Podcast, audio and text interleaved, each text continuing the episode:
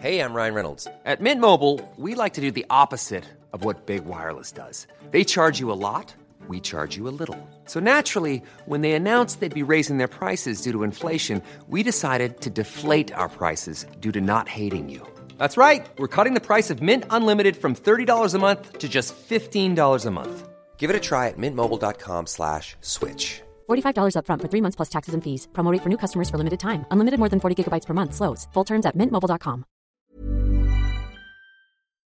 Bonsoir à tous. Véronique Jacquier, Louis Dragnel, Paul Melun, Gilles, William Golnadel. Je pense que le lycée Stanislas doit être ravi d'avoir des enfants de ministres ce soir dans son établissement, puisqu'on a appris que la ville de Paris vient de suspendre son financement à l'établissement privé euh, Stanislas dans le 6e arrondissement. Vous voyez le communiqué de la ville de Paris, communiqué quand même qui est assez e- extraordinaire parce que le communiqué dit après avoir pris connaissance par voie de presse du contenu d'un rapport d'enquête administrative de l'inspection générale de l'éducation, la ville de Paris a décidé de suspendre le, financement de l'établissement privé Stanislas sous contrat avec l'État est situé dans le 6e arrondissement. Euh, ça veut dire que euh, c'est les parents qui vont payer. Stanislas, je rappelle que c'est le premier lycée de France, celui qui a le meilleur résultat. Donc évidemment, c'est l'élite. L'élite, elle est attaquée. Euh, notamment, c'est un rapport de Mediapart.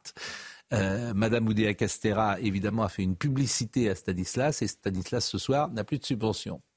1 400 000 euros. Je trouve que c'est vraiment un parcours sans faute de Madame, les Madame Oudéa. Euh, c'est, vraiment le parcours sans faute. T'as les pauvres enfants de Madame Oudéa Castera qui vont rentrer demain et, qui vont voir euh, leurs petits copains et euh, leurs parents ce soir vont leur dire, bah, voilà, on va payer trois fois plus ou dix fois plus. Bon, c'est peut-être provisoire d'ailleurs, mais ça en dit beaucoup. C'est une priorité de la ville de Paris. Mais oui, et c'est Monsieur ah, Bloch. Immédiatement. C'est Monsieur Bloch. Absolument. Je crois. Euh, et ce qui est intéressant, c'est de savoir. Qui a pris cette décision. Mais qu'est-ce qu'on reproche exactement? C'est ça qui est intéressant. on reproche à, Stan d'être euh, l'élite, c'est tout. Non, et puis on reproche à un, établissement catholique d'être catholique. Oui, on reproche quoi? Aussi. En fait, dans un, établissement catholique, bah, il y a des cours de catéchisme. Mm. Euh, un, établissement privé catholique. Donc, on, on reproche le fait que à Stanislas, les cours de catéchisme sont obligatoires. Mais enfin, dans quel pas là-dessus que le rapport a été fondé. On a diligé un rapport en février dernier. Tous les établissements privés le début des... ne sont pas visés par des rapports. Je termine, simplement. Ce qu'on reproche en, priorité à Stanislas, c'est d'avoir des cours de catéchisme obligatoires. Bah, donc c'est complètement lunaire. Ensuite, on reproche dans les cours de, sciences et vie de la terre que Stanislas, donc qui est privé catholique, euh, ne fasse pas la promotion de l'avortement et ne fasse pas la promotion de la culture LGBT. Mais si vous voulez, personne n'est obligé d'aller à Stan. C'est même très difficile d'y entrer. Euh, si les gens sont pas contents, ils, ont qu'à mettre leur enfant ailleurs ou dans le public. le, wokisme est là. Nous avons euh, Monsieur Bloch euh, qui illustre ce wokisme d'aujourd'hui. Et puis, vous êtes sur l'idéologie. Il faut détruire l'éducation D'abord, faut détruire. ça marche très très bien. Faut détruire l'éducation catholique, faut détruire le christianisme, faut détruire la tradition française. Madame Oudéa Cassera a rallumé la guerre scolaire. C'est formidable. Ça faisait 40 ans qu'elle n'existait plus en France. Voilà. C'est ça, et ce n'est que le début, parce que d'autres, euh, voilà, ça va Vous allez voir, Madame Oudéa Castera va être Elle est formidable, donner des gages. Vraiment. Elle va donner des gages. Vous allez voir. Vraiment, c'est un, c'est carton. Elle a dit je ne suis pas catholique. Surtout. Oui, elle a dit je ne suis pas catholique. Non, mais de toute façon, et elle s'est excusée ce matin, mais bon. gouvernement, surtout quand on n'a pas de conviction. Mais dans le rapport, moi, ce qui mon Dieu, même énorme, c'est que il est écrit noir sur blanc que Stanislas ne ne respecterait pas euh, les, les injonctions religieuses qui sont conformes à la loi. Mais enfin, ça veut dire quoi quand on fait effectivement du catéchisme, on fait du catéchisme et c'est pas euh, ce qui est dicté par la loi française. Autre chose, on reproche aussi à Stanislas de recruter entre guillemets trop de garçons. Euh, il y aurait plus de garçons que de filles et donc euh, un établissement qui serait pas assez paritaire. Mais voilà, quand on est dans l'excellence, euh, là encore, peut-être en fonction des dossiers, l'établissement fait ce qu'il peut et là encore, on n'est pas obligé de mettre. On, est en, on est en tout cas dans l'idéologie. On est, on est, dans, on est évidemment dans, dans l'idéologie. Je voudrais qu'on écoute Madame Oudéa Castera. Elle était ce matin aux quatre vérités. Moi, elle m'a fait de la peine parce qu'elle s'humilie elle s'excuse, qui s'excuse mm. s'accuse. Je, trouve que c'est invraisemblable euh, cette interview que vous avez vue ce matin, tellement d'abord. Euh, je trouve que c'est pas la meilleure comédienne du monde, mais peu importe d'une certaine manière. Mais mm. ce que vous allez voir là, je trouve ça sidérant en fait. Je les ai présentés à plusieurs reprises et euh, je les leur dois. Oui, je les ai, je les ai blessés, je les ai euh, heurtés. Et hum, je le regrette euh, extrêmement vivement. Je le regrette, voilà. Je pense que je n'aurais pas euh, dû tenir ces propos-là et hum, je n'aurais pas non plus dû nommer l'école littrée. Je suis allée m'en expliquer avec l'équipe pédagogique de cette école. Est-ce que la question de la démission, depuis quelques jours, vous vous l'êtes posée, vous? Oui, naturellement, bien sûr. Je pense que c'est, normal. Moi, j'ai, vraiment un cœur que l'école réussisse. Et la question euh, intérieure, c'est, de se dire est-ce que euh, les conditions, les circonstances le permettent? Moi, ce que je veux essayer d'exprimer, c'est que euh, j'ai, une détermination pour l'école. J'ai envie de conduire cette feuille de route qui est clair dans le cap tracé par le président de la République, avec toutes les impulsions que Gabriel Attal y a données, et d'arriver avec toute la communauté éducative, à la porter au succès cette feuille de route. Je le vis très sincèrement. Il lui manque que la corde au cou. je le vis. non mais je le vis presque personnellement comme un supplice parce mm. que c'est c'est la soumission de la de la religion du vieux peuple à l'idéologie. Je ne savais pas que l'idéologie avait encore un tel pouvoir. À mon avis, elle ne ah s'humilie pour rien, parce que la plupart du peuple ne comprend pas ce qu'elle fait là. Pardon, le coup de la, suppression de la subvention à une école catholique, on n'a pas supprimé la subvention à la CIMAD, hein, qui aide les migrants, alors même quand on a su que la CIMAD avait euh, réussi à empêcher le migrant assassin de, tuer, de tuer le pauvre professeur d'Arras. Il n'y a pas une suppression à la, de subvention. il y a vraiment, pardon, moi, ma propre expérience. Avant l'école publique à Gournay-en-Bray, j'allais à l'école Saint-Hilde-de-Vert. Les mômes faisaient la prière, m'obligeaient pas de faire la prière, ça me gênait pas. Hmm. Je veux dire, il y a, y a, voilà. Je, le, je vis l'humiliation de Madame la ministre comme ma propre humiliation par rapport à l'idéologie. C'est terrible. Moi, je vous assure, c'est terrible. Non, mais vous avez, vous avez tellement raison. Mais c'est un. Voilà, ça, nous sommes dans un suicide français. Oui. Euh, collectif. Mais pour rien C'est un suicide français. Pour rien Mais ils n'ont pas de courage. Oui, oui, pour parler poliment. Ils n'ont pas de courage, mais mon Dieu. Ils s'excusent devant tout. Mais mon Dieu, mon Dieu. Ce mondé. Bon, euh, la famille Garrido Corbière. Une enquête vise la fille des députés euh, de la France insoumise, Raquel Garrido, Alexis Cordiel, qui a été ouverte après la diffusion de messages liés à la guerre euh, Israël-Hamas et appelant notamment à casser du sioniste. L'enquête est en cours à la suite de signalements adressés au pôle national de lutte contre la haine en ligne. Qui se chauffe pour aller casser du sioniste là? C'est Inès Corbière qui dit cela. Ils ne, ils me font pas du tout de la peine. Je les trouve même plutôt ça, chiants. À propos des enfants, Des, enfants tués, hein. Surtout euh, les gosses. Bon, je ne sais pas si on a d'ailleurs la vidéo. Je demande. À... Alors, voyons la vidéo. On va voir Inès Corbière. Excusez-moi, je suis antisémite, je m'en bats les couilles, j'assume. Je non, ouais, antisémite ici. Moi, je voudrais dire simplement une chose. Mediapart n'a pas dit un mot sur la fille euh, d'Alexis euh, Corbière et de Raquel Garrido. Et voyez-vous, mm. euh, moi, je n'accablerai pas les parents d'Inès, parce qu'elle est majeure et que les parents ne sont pas toujours responsables de ce que font leurs enfants. En revanche, je sais que si des enfants de ministres ou des, ou des élèves d'une école catholique comme Stanislas mm. avaient tenu des propos homophobes ou islamophobes, je sais qu'Edoui Plenel ah et ses amis se feraient euh, une joie d'exploiter ça. Mais moi, j'ai pas envie de le faire. Oui, je comprends.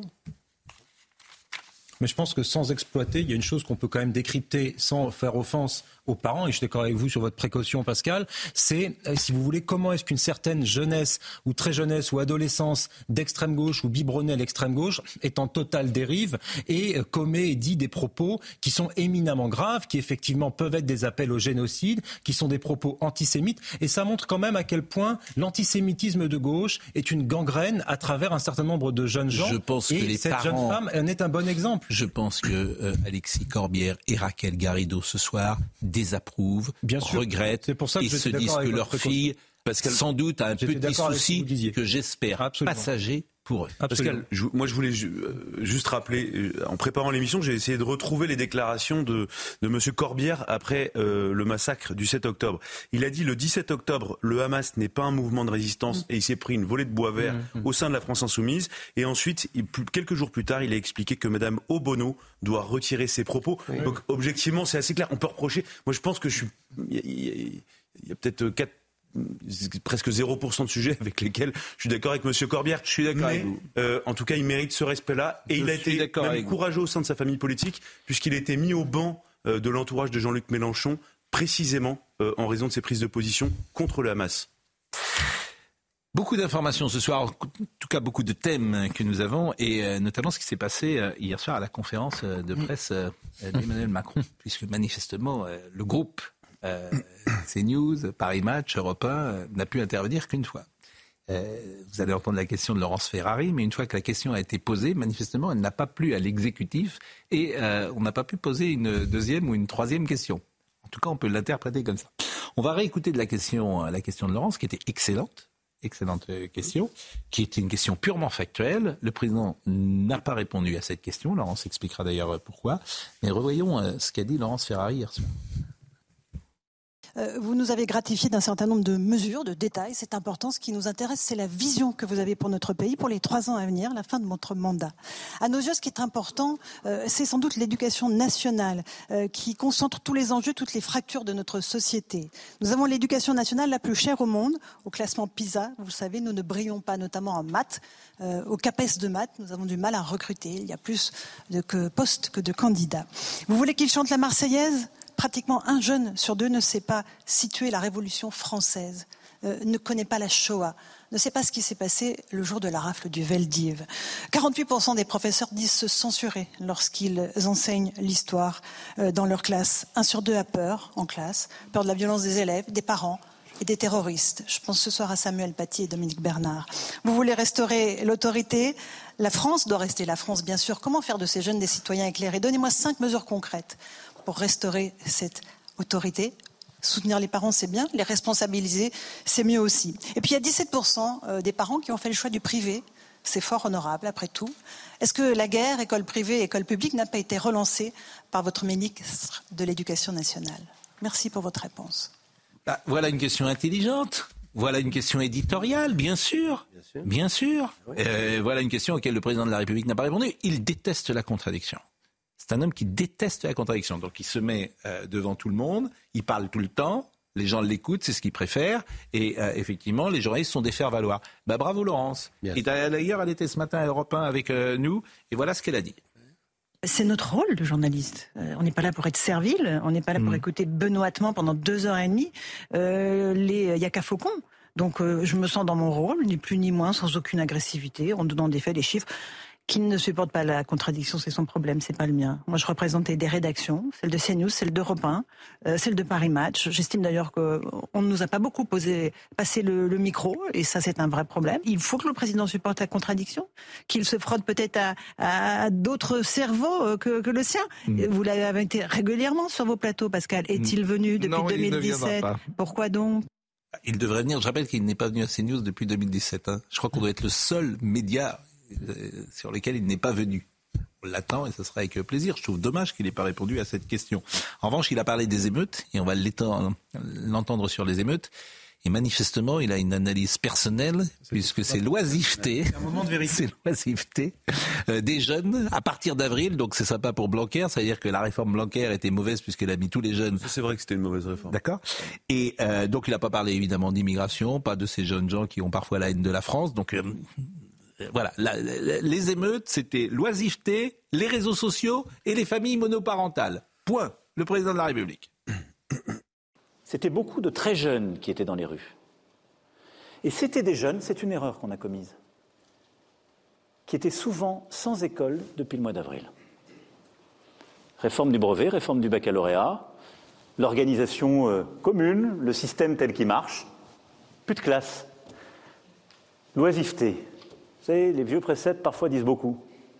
C'était des jeunes qui n'ont pas la chance d'avoir des familles qui les emmènent à la mer, à la montagne, qui justement n'ont pas assez accès à la culture, au sport. Ils s'ennuyaient. Et ensuite, les écrans ont eu un rôle très important qu'on n'avait jamais vu. C'est-à-dire en quelques minutes, on voyait des centaines d'actions se déployer, des rendez-vous donnés sur tel ou tel, je ne ferai pas de stigmatisation, réseau social par l'écran. Et il y a eu une forme de mimétisme qui a conduit à un embrasement totalement déraisonné. Donc ça, c'est la vision de l'Élysée, de quelqu'un qui est déconnecté et qui ne sait pas ce qui se passe dans le pays. Et maintenant, je vais vous faire écouter un commerçant qui, lui, a vécu de l'intérieur ce qui se passait. Écoutez, ce commerçant de Marseille, recueilli, euh, écouté, entendu par euh, Laure Parra. Ces propos m'ont vraiment scandalisé. Je veux dire, d'une part, pas un mot au niveau des victimes de ces émeutes. D'autre part, dire que ce sont des écoliers qui s'ennuyaient et qu'ils ont fait tout ce qu'ils ont fait, je trouve ça hallucinant. Donc, je veux dire, ça veut dire qu'on n'est pas du tout euh, protégé avec des écoliers. Donc ça, c'est du grand n'importe quoi. On doit vivre dans sa bulle. Je ne sais pas où il vit, mais je veux dire, euh, c'est pas du tout des écoliers. On a les vidéos à l'appui. On est complètement délaissé par le par le gouvernement. Euh, Bruno Le Maire, il est venu au début des émeutes. Ne vous inquiétez pas, on est là, on est là. Mais bon, quand je tape à toutes les portes, il n'y a aucune solution. La seule solution, c'est de se débrouiller tout seul. Vous savez, je ne suis même pas sûr. Je n'affirme pas ce que je dis mais je ne suis même pas sûr que dans l'esprit présidentiel, il y ait le désir de cacher même, euh, par crainte, le rôle de l'immigration euh, et de la radicalisation de l'immigration. Je pense, si ça se trouve, il n'y pense pas lui-même. Mais Emmanuel Macron non mais c'est je il dit un peu plus loin. C'est encore plus consternant. mais, je pense que là, c'est ce que dit ce monsieur Je pense qu'il vit dans une bulle. Oui. mais il vit dans une bulle. Sur il ne sait pas ce qui se passe dans le pays. Il vit dans une bulle. C'est probablement. Où il ment. C'est comme vous voulez. Oui, seulement à lui-même. Moi, je pense qu'effectivement, il se ment à lui-même et que la bulle, c'est pas tant la bulle, vous savez, de l'Élysée qui coupe du monde, etc. Je pense que c'est une bulle idéologique, c'est une bulle intellectuelle. Et qu'effectivement, dans son logiciel intellectuel, mondialiste, favorable à l'immigration massive, c'est une sorte d'erreur, si vous voulez, comme votre ordinateur, c'est une erreur 404, que de considérer que l'immigration pourrait être responsable, eh bien, de ce qui s'est produit. Donc, il cherche des choses, et c'est là que ça confine à l'absurde, puisqu'il nous dit, c'est parce qu'on s'ennuie. Alors, effectivement, si tous les élèves qui s'ennuient et qui, et qui sont en vacances allaient euh, détruire des bibliothèques, incendier des commissariats ou piller des magasins dans le centre des villes, eh bien, ça ferait beaucoup d'élèves qui s'ennuient et ce serait quand même assez étrange. Moi, je, ne veux pas voir le réel. Je renvoie à la, meilleure analyse sur les émeutes, c'est Pierre Brochand dans le Figaro Magazine. Mm. Je renvoie tout le monde à cette analyse. Il l'a peut-être lu, mm. euh, Monsieur euh, le président de la République. Il ne veut pas, ils ne veulent pas entendre ça. Donc, on va tous dans le mur, lui le premier, lui le premier, parce qu'il aura dans trois ans euh, le résultat de sa politique. Et Pascal, Pascal il, le dit un peu plus long. Moi, je trouve qu'il euh, y a un bout qui manque dans la vidéo. Euh, à la fin, Emmanuel Macron explique que la plupart des gens qui sont interpellés sont de nationalité française. Oui. ils sont français, bien sûr. Et, ils sont français. Et en fait, c'est pas ce qu'ils sont français qui n'enlève ce ça. Ce que la plupart des Français analysent, ce qu'ils se disent, c'est qu'ils voient bien les noms des, des, des, des, profils et ils se disent ce sont des, Français de papier. Ce sont des Français qui n'ont jamais été intégrés, assimilés. C'est Crépal, vous avez Exactement. bien vu. C'est Crépal, c'est pareil. Et donc le sujet, c'est pas de savoir quelle est la carte d'identité de la personne interpellée. C'est pas ça le que sujet. ça, c'est-à-dire qu'il y a vraiment l'angle mort de son analyse, ce, ce, ce grand tabou qui est, un, de ne pas reconnaître que cette génération de Français de papier n'est pas intégrée, ne veut pas s'intégrer, donc après on risque pas d'analyser quoi que ce soit en matière d'intégration républicaine. La deuxième chose, c'est que les émeutiers eux-mêmes ont racialisé la mort de Naël. Donc eux-mêmes, finalement, ont fait de boulot de dire mais on n'est pas français, on veut pas de cette France. Et le président lui dit circuler, il n'y a rien à voir. Marie-Hélène Toraval, écoutez là, parce qu'à juste titre, hier on a évoqué Naël, on n'a pas parlé euh, de Thomas. Ah oui. Ah oui. Écoutez, Madame euh, Toraval. Sur le phénomène de Crépol, aucun mot. J'ai entendu euh, le prénom euh, Naël, je n'ai pas entendu Thomas. Je dois dire que quand Thomas a été assassiné, sauvagement assassiné, eh bien, il n'y a pas eu d'émeute après. Nous avons une famille qui est d'une grande dignité, qui est dans la douleur. C'est tout un territoire aussi qui est dans la douleur. Aucun mot sur ce point-là, aucun mot sur l'ensauvagement non plus. Et c'est pour ça que, en fait, euh, tous ces gens-là, euh, ils favorisent ceux qui n'ont jamais été au pouvoir. Ils le favorisent. Madame forcément. Toraval a, merveilleusement raison. On n'est on est, on pas dans le tabou, on est dans le déni ah de la détestation de la France. Et j'observe qu'effectivement, elle a raison. Il n'y a pas eu d'émeute et les, et les quelques dizaines de jeunes qui se sont manifestés mhm. ont donné lieu à un fantasme national sur le danger de l'ultra-droite qui menaçait la France. La réalité, elle est là. Le risque de bascule. On va marquer une pause et on parlera de la natalité, parce que la natalité également, M. Macron euh, nous a dit que le problème, c'est de la fertilité. Mais manifestement, l'infertilité ne touche que les couples européens. Oui. Hum. Donc ça, c'est une infertilité française qui ne touche que les couples européens. C'est scientifique. C'est scientifique. La pause, nous revenons. Bon, un mot sur la natalité, parce que c'est important quand même, cette natalité qui baisse en, en, France. Écoutons Emmanuel Macron hier soir.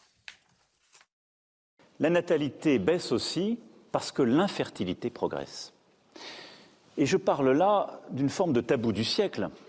Mais les mœurs se changent, on fait des enfants de plus en plus tard, l'infertilité masculine comme féminine a beaucoup progressé ces dernières années et fait souffrir beaucoup de couples un grand plan de lutte contre ce fléau sera engagé pour permettre justement ce réarmement démographique. Bon, d'ailleurs, en parallèle, des sondages sont sortis entre l'immigration et la démographie, comme s'il fallait faire venir euh, peut-être euh, des personnes de l'extérieur pour euh, rééquilibrer. Pour assurer l'avenir démographique de la France, pensez-vous qu'il faut favoriser l'immigration? 69% disent non, 30% disent oui. Alors c'est vrai que cette euh, infertilité peut-être a-t-elle surpris hier? Bah. Je n'ai pas d'avis. Euh. Moi, j'ai entendu, vous savez bien que je suis très, très attentif au service public. Il y avait hier matin ou avant-hier matin, sur ce sujet, une féministe qui a, qui qui a son, son, rond de serviette sur France Inter, expliquait d'abord qu'il ne fallait pas être nataliste parce que, en vérité, c'était faire une concession aux hommes qui ne faisaient pas le nécessaire dans le couple, donc il ne fallait pas faire d'enfants et que d'autre part, le programme nataliste du Rassemblement national était un programme raciste puisqu'il consistait à faire davantage d'enfants français. Je pense que voilà, donc euh, effectivement, pour éviter pour éviter de parler de ces deux sujets, il vaut mieux parler de l'infertilité de l'homme occidental ou de la femme occidentale. C'est plus facile. Ce serait intéressant de savoir ce qu'il y a quand même dans le plan sur l'infertilité. Alors c'était c'est une dame qui pas quelqu'un qui était payé par France Inter. C'est une éditorialiste féministe qui est qui est à la ville avec le directeur des programmes, Monsieur Sidbon de France 2. C'est un, ah bah, Monsieur, Monsieur Sidbon euh, qui dirige France 2, c'est l'ancien directeur de cabinet de, de, Madame de, de Madame, Duflo, je crois, qui était un, écologiste pur et dur. Euh, oui, c'est un wokiste. c'est voilà, c'est tous ces gens qui effectivement, qui ont embrassé Madame Riba Abdul Balak l'autre jour euh, lorsqu'elle a quitté ses fonctions. Bien, bien sûr.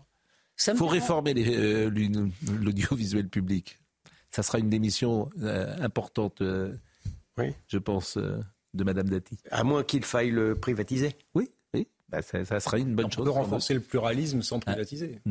Oui, c'est vaste programme. Bon, alors, puis-je en placer une, monsieur Merci. Nous vous y invitons euh, expressément. bientôt porter plainte.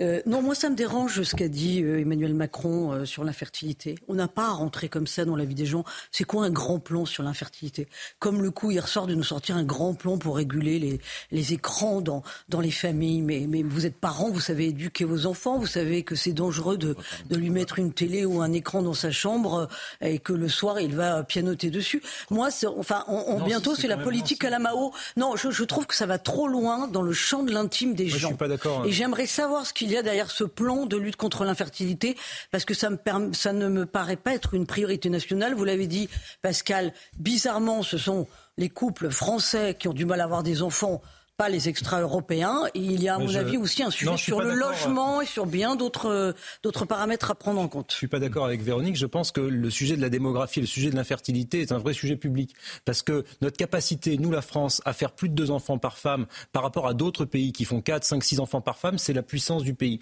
Et effectivement, là où Emmanuel Macron a raison sur les constats, c'est que la démographie a longtemps été, la démographie a longtemps été un sujet très tabou. Et pourtant, c'est très important parce que l'expansion démographique de certains ensembles dans le monde et la rétractation démographique d'autres auront des conséquences géopolitiques, migratoires, économiques qui peuvent venir perturber et balayer l'Occident. Donc je crois que ce n'est pas un petit sujet. Il y a des gens qui arrivent aujourd'hui à 25-30 ans, à l'âge de faire des enfants, des femmes. Ça fait 25 ans qu'on leur dit que la planète va mourir, que le travail, c'est pas grand-chose, que l'écologie euh, doit euh, être prioritaire, que euh, le gaz à effet de serre fait qu'on respire moins mal, etc. Ça fait 25 ans qu'ils sont en crise économique. Ça fait 25 ans qu'on leur met dans la tête que euh, tout va mal.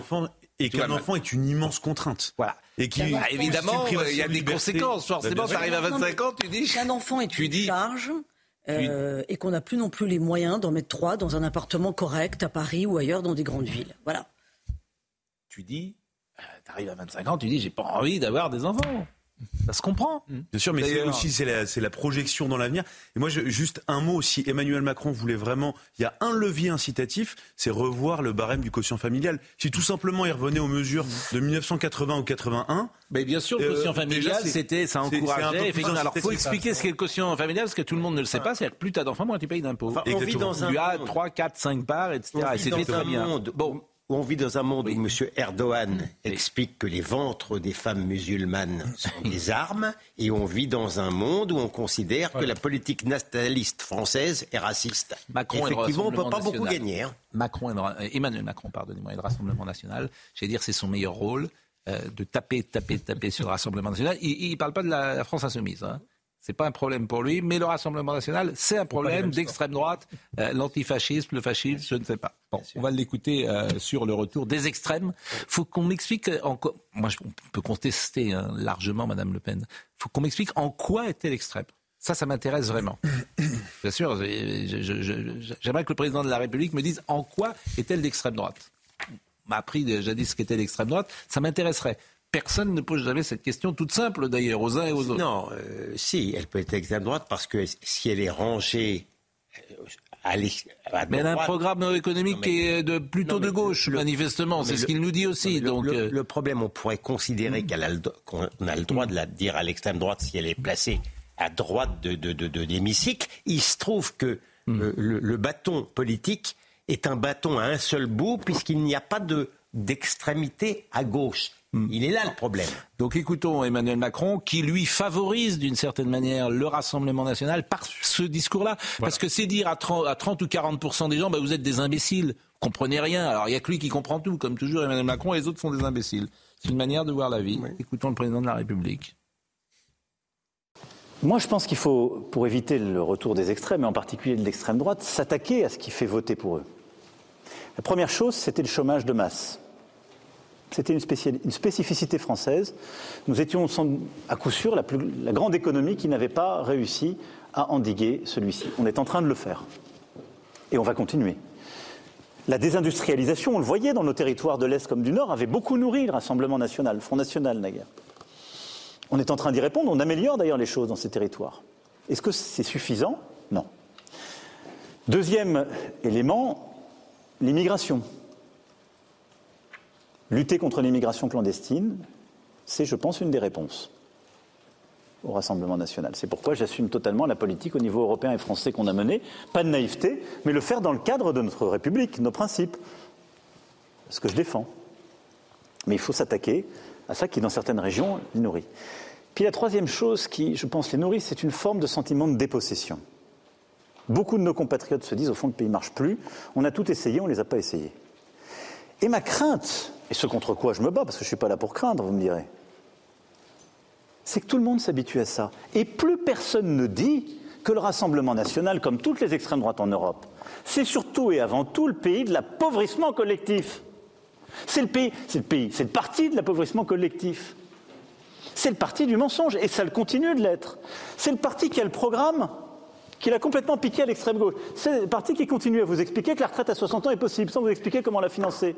Parti qui vous explique qu'il faut augmenter le SMIC, sans vous expliquer comment ça ne désindustrialisera pas le pays.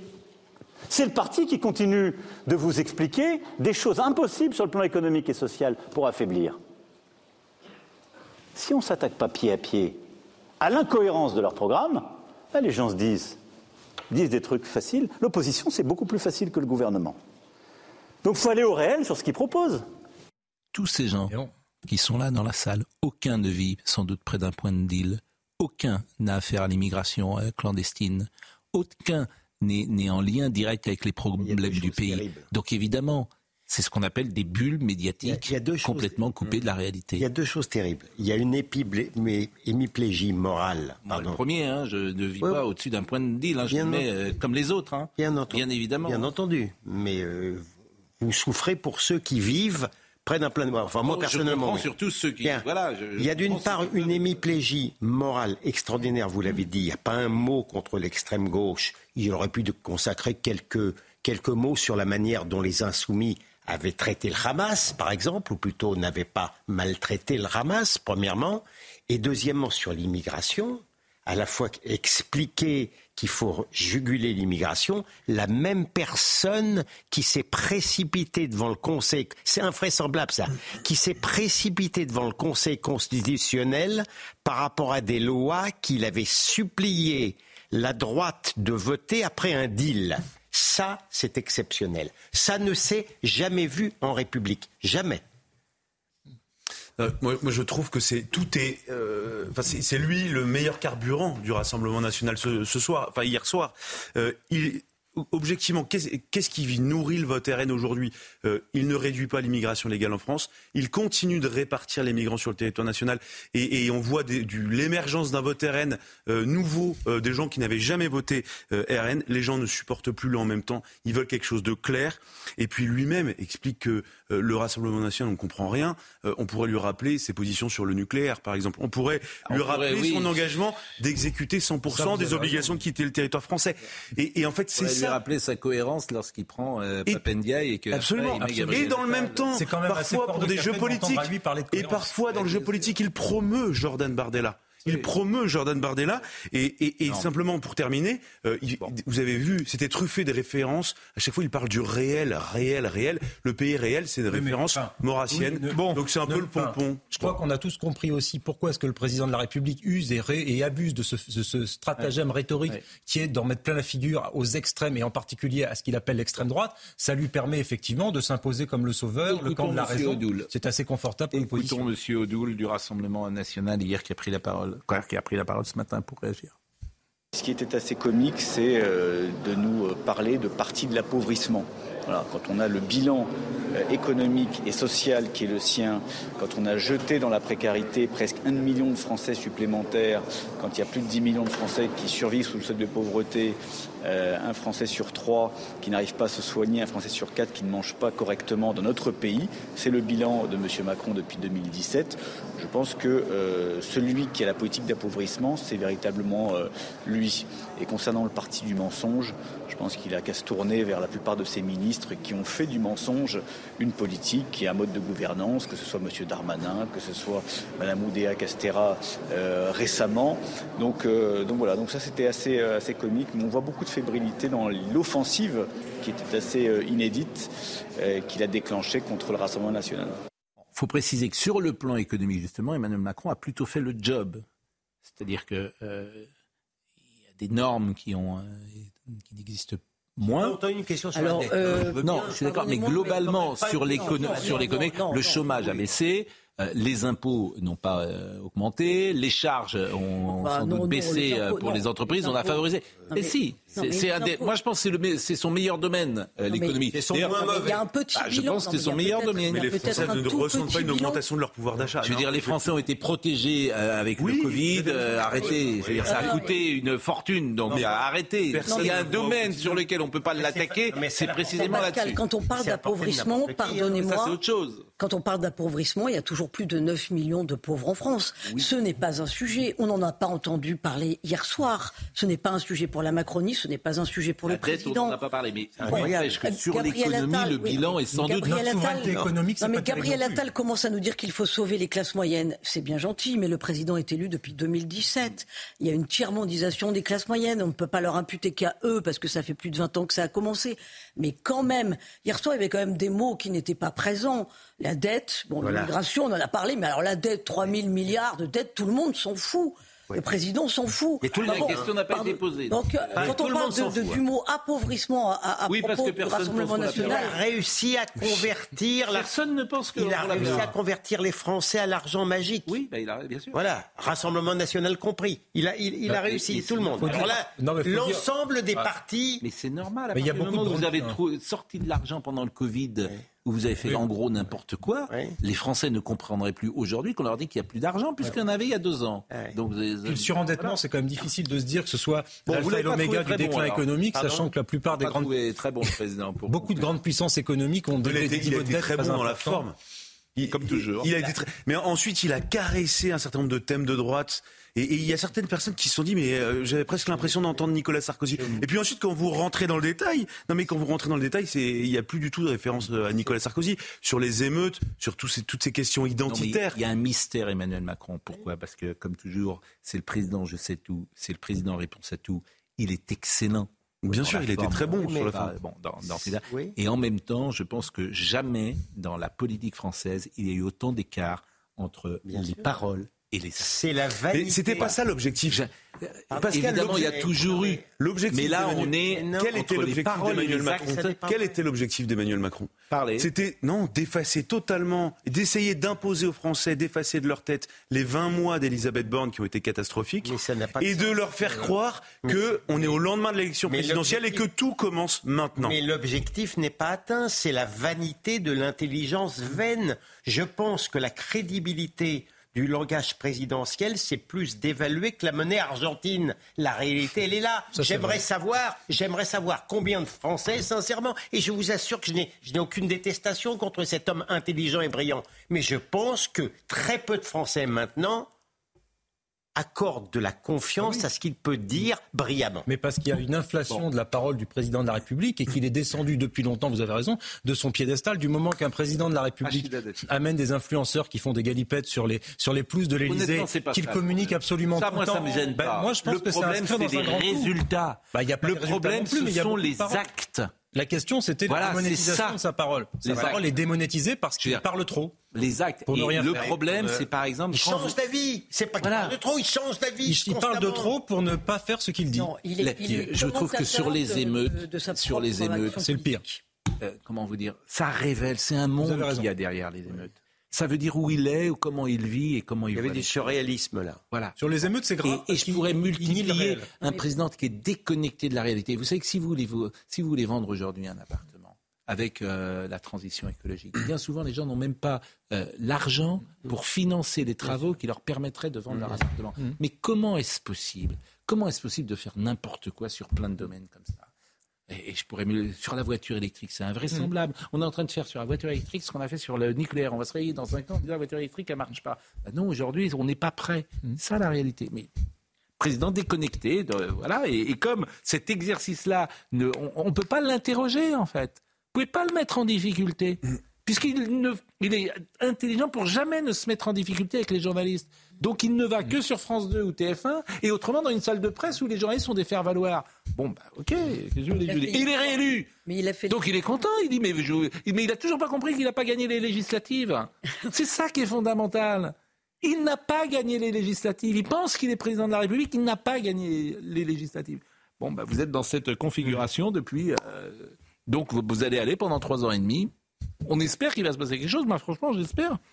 Il a fait l'éloge du théâtre hier soir. Mais, mais ça, je trouve c'est très bien, très bien. Très bon comédien. Franchement, après les très bien que les enfants fassent de que les enfants fassent que les petits Français d'abord. En fait, pas de changement de En fait, le point c'est les législatives. Comme quand il perd les législatives, il doit faire sans doute une alliance et trouver une majorité. Bon, il ne le fait pas. Bien sûr. raison. C'est bah, pour ça qu'on a la tout le monde se pose la question est-ce qu'il y aura un changement de cap? Il n'y aura pas de changement de cap. Bah et, la ah, capacité à gouverner ne Gabriel Attal est bon, hein. attention. Il est très bon. et, Gabriel Attal va l'énerver parce qu'il est meilleur que lui. Bien sûr, il est très malin. Et je suis d'accord avec vous. Je pense que je suis d'accord Il est meilleur que lui. Euh, dans l'explosion, c'est que tant que l'équation politique ne bouge pas, la capacité à gouverner n'évoluera pas. Je pense que dans son esprit, il misait beaucoup sur la scénographie, mm. les ordres de l'Élysée, à la manière gaulliste. C'était bien, très bien. Euh, oui, mais, vous avez raison. Que ça ne mais la scénographie était parfaite. parce que sur la Benjamin m'apprend que euh, le président de la République accompagnera demain Rachida Dati. Ah.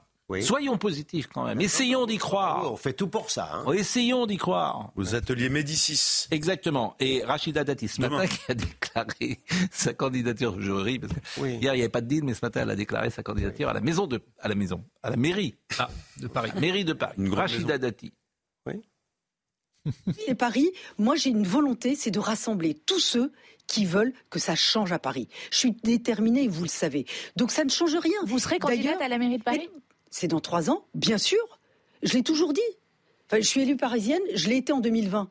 Eh ben, on va recommencer. Et je l'ai été. Avec Renaissance, et, avec je l'ai été, et je l'ai été en vent, dans les vents contraires. Avec les résultats qu'on connaît, oui, je fédérerai, je rassemblerai tous ceux qui veulent qu'à Paris, ça change. Bon, elle l'avait déjà dit.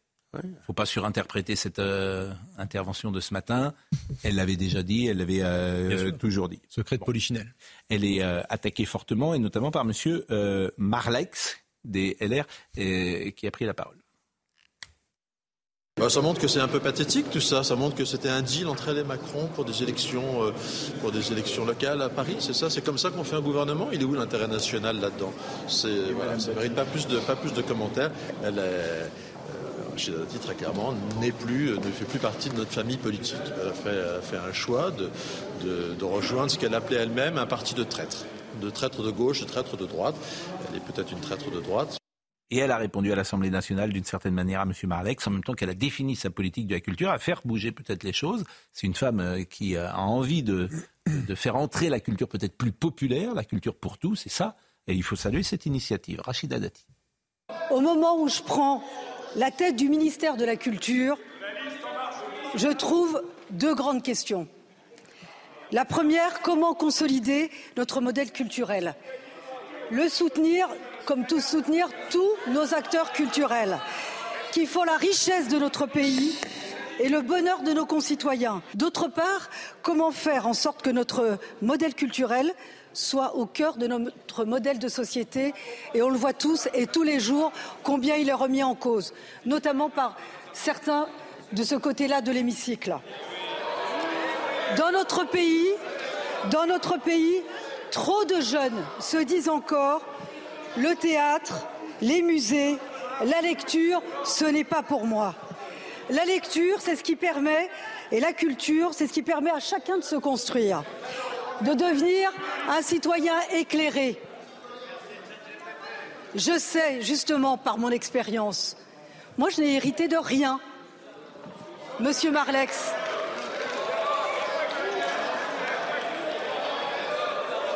je sais, je sais par mon expérience, je sais par mon expérience que l'émancipation que l'intégration, je sais ça vous parle pas, que la liberté passe par la culture. Bon, nous verrons bien. Bon,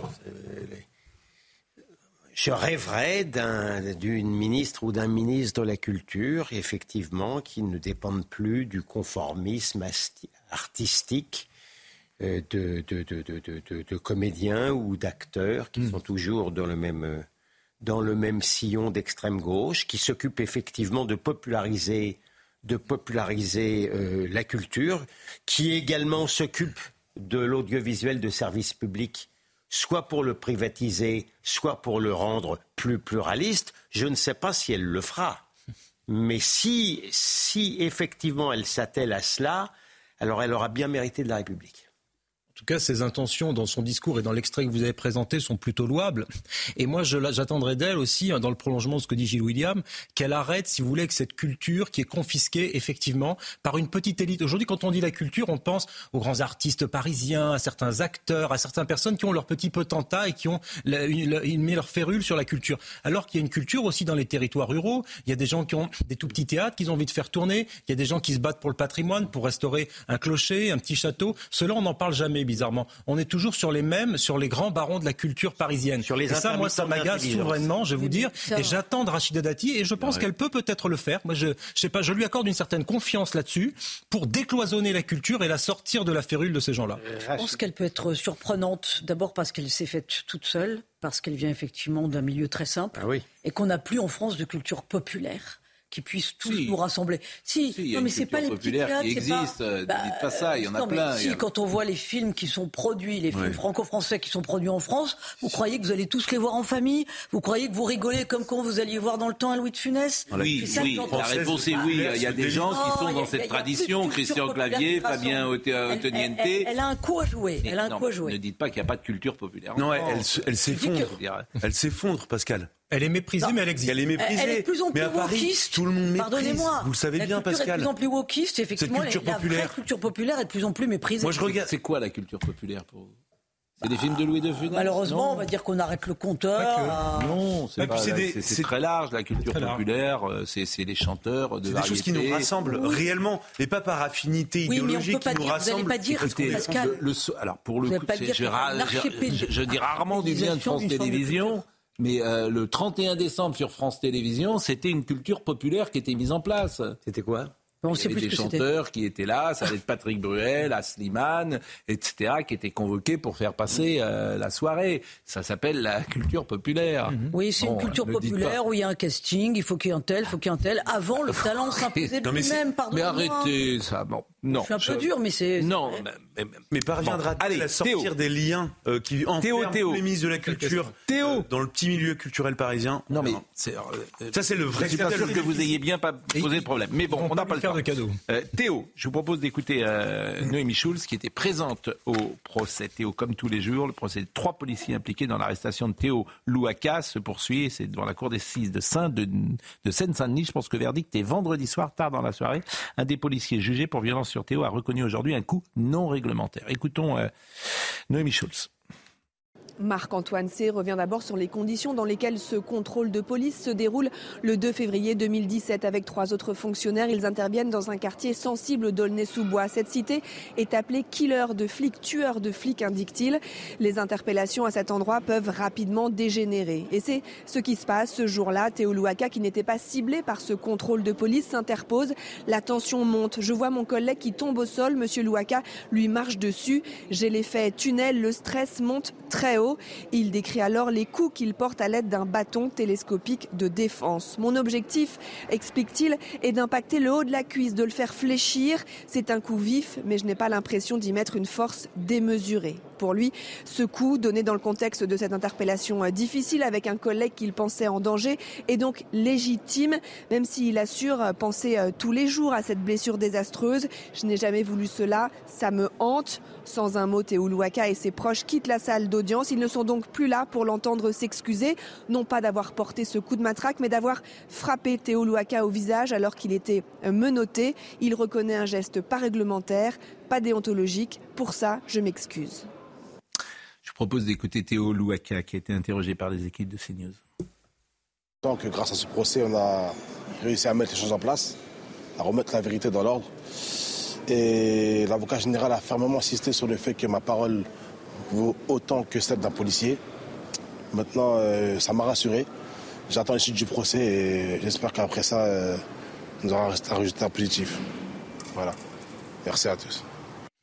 Depuis le départ du, depuis le début de ce procès, je me dis comment les jurés vont-ils pouvoir se faire une opinion sur euh, une affaire euh, C'est toute la complexité, toute la difficulté du- du- d'une affaire de ce genre.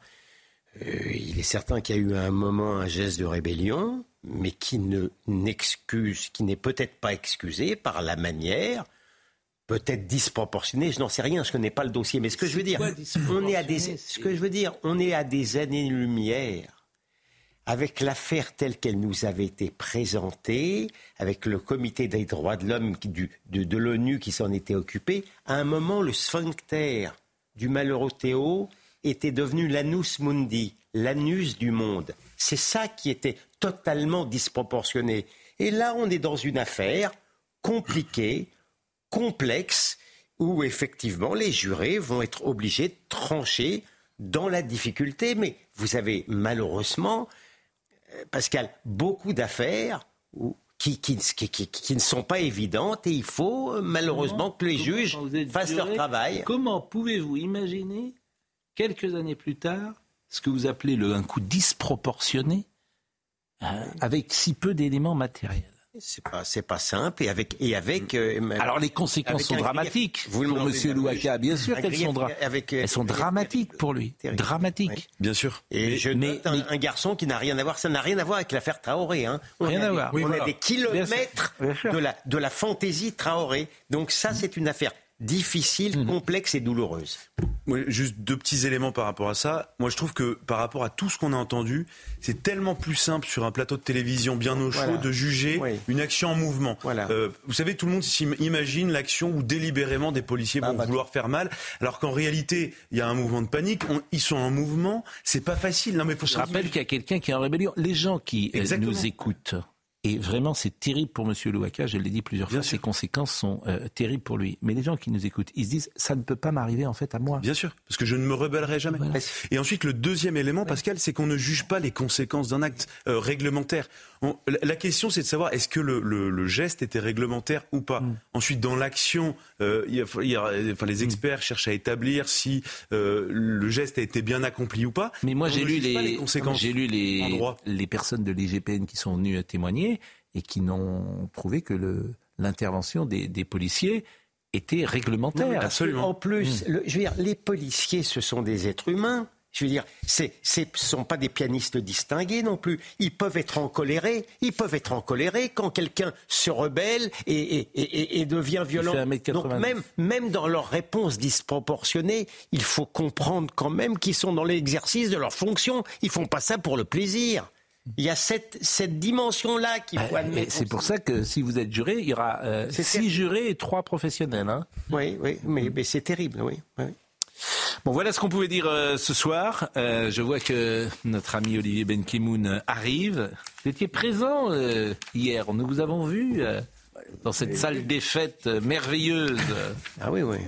Bien en vue. Du palais de l'Élysée. Bien mais, vue. mais- beaucoup de mais- mais questions vous, mais vous ne m'avez pas entendu. Mais parce que non, le, micro vous, a eu du aviez, mal à circuler. vous aviez prévu une question pour le Mais président bien de la sûr, République vous pouvez la Quelle question J'avais prévu une question qui a été posée. J'avais prévu une question qui a été posée. euh C'était celle euh, autour de, de l'hommage qui serait rendu, euh, la promesse d'hommage qui a été, qui devait être rendue aux Invalides. Le chef de l'État a répondu. Ce sera le 7 février, quatre mois après le- l'attaque terroriste du, du Hamas. Voilà. Donc euh, j'ai eu ma réponse. Et puis en plus, ensuite, ça a été, des- il y a eu un développement intéressant sur la politique française euh, pour le Moyen-Orient. Voilà. Mais on va en parler ce soir. d'ailleurs. Euh, je précise évidemment que euh, vous êtes responsable euh, des expressions que vous euh, utilisez. Euh, Gilles William Golnadel, je crois que vous avez parlé du sphincter de, Oui, de qui Théo. était devenu, qui était devenu, je persiste et signe, l'anus du monde, le centre du monde même. Non, je suis bien. totalement responsable. J'entends bien. C'est une image. C'est une image. Je, je ne suis pas sûr que cette euh, image, euh, dans ces circonstances et dans Oui. ce drame, Oui. euh, soit la- forcément la bienvenue. Je ne partage pas votre si point vous de me vue. permettez. Je pense au Je me- contraire. Je pense qu'au contraire que montrer à Hmm. quel point une affaire qui reste une affaire euh, moyenne était devenue, au contraire, la préoccupation centrale de la Commission des droits de l'homme de l'ONU. J'entends je bien. pense effectivement. Mais, J'entends Oui. bien, mais comme Oui. euh, vous, vous, vous faites, euh, non pas un mot d'esprit, mais que vous utilisez cette formule qui peut choquer. C'est une image. Je ne sais pas si c'est la bienvenue. euh, je, ne sais- je pense à Théo, pour tout vous dire. Je Théo pense à, à lui. Oui, mais je pense Et- avoir. Et, quoi qu'il Il me bien semble- des il- conséquences Oui, de mais, ce mais il me semble que si Théo m'a C'est tout ce que je voulais dire. Il me semble que si Théo m'a entendu sur ce que je disais sur lui, je pense que l'ensemble de mon intervention n'a pas dû lui être très désagréable. C'est pourquoi euh, je tenais simplement à, à préciser euh, cela. C'est Je- votre rôle de modérateur. Je salue également euh, euh, Fabien Oteniente, puisque je l'ai cité sur la culture populaire. Voilà quelqu'un qui est au cœur de la culture populaire, qui fait des films qui, fait, qui font des entrées, des films comme Camping, etc., et qui perpétue euh, cette grande tradition de Gérard Horry, de, de- de- de films familiaux, comiques, Plus jouer avec le Gérard Depardieu, lui, je crois. Bon, Euh, Alexandre Pratt était à la réalisation. Merci à David Marin qui était à la vision. Merci à Jean-François Coulard qui était au son. Benjamin bien sûr. Marwan Saïr. Et nous accueillons pour la première fois aujourd'hui et nous la félicitons pour la qualité de son travail, Alice Sommerer. C'est la jeune femme que vous avez vue passer qui m'a apporté des fiches pendant cette émission qui me permettent de ne pas dire trop de bêtises. Voilà, oui. Parfois. Elle est donc très ça. efficace. Elle est, euh, voilà, elle, a, elle est avec nous et on la salue. Elle est même indispensable. Exactement. Évidemment, et on la salue et on lui dit bonne chance dans ce beau métier qu'elle va embrasser euh, pendant de nombreuses années. Euh, toutes ces émissions sont à retrouver sur cnews.fr. Bien évidemment, on est très en retard, bien sûr. Je suis désolé. Olivier Benkeboun, c'est à vous.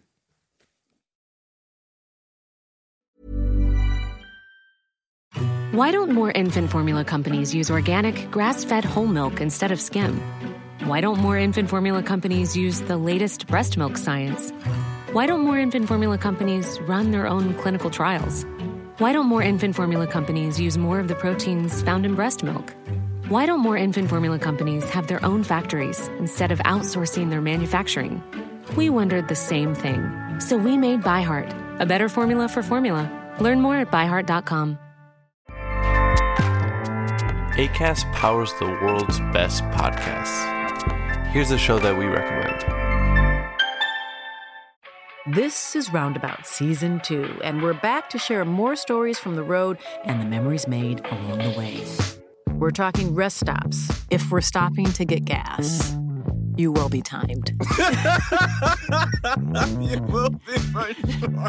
Misguided plans. I grew up in the city, so I have like, you know, a healthy fear of real extreme darkness. this was like wilderness. A lot of laughs. Y'all weird, but you, yeah, you, you were different. Like you were real different, bro. I can't really put my finger on it. And so much more. Just goes to show that unexpected yeah. things sometimes are the best when it comes to a road trip. Roundabout Season 2, presented by Nissan, is live now with new episodes rolling out every Thursday. Listen and subscribe wherever you get your podcasts.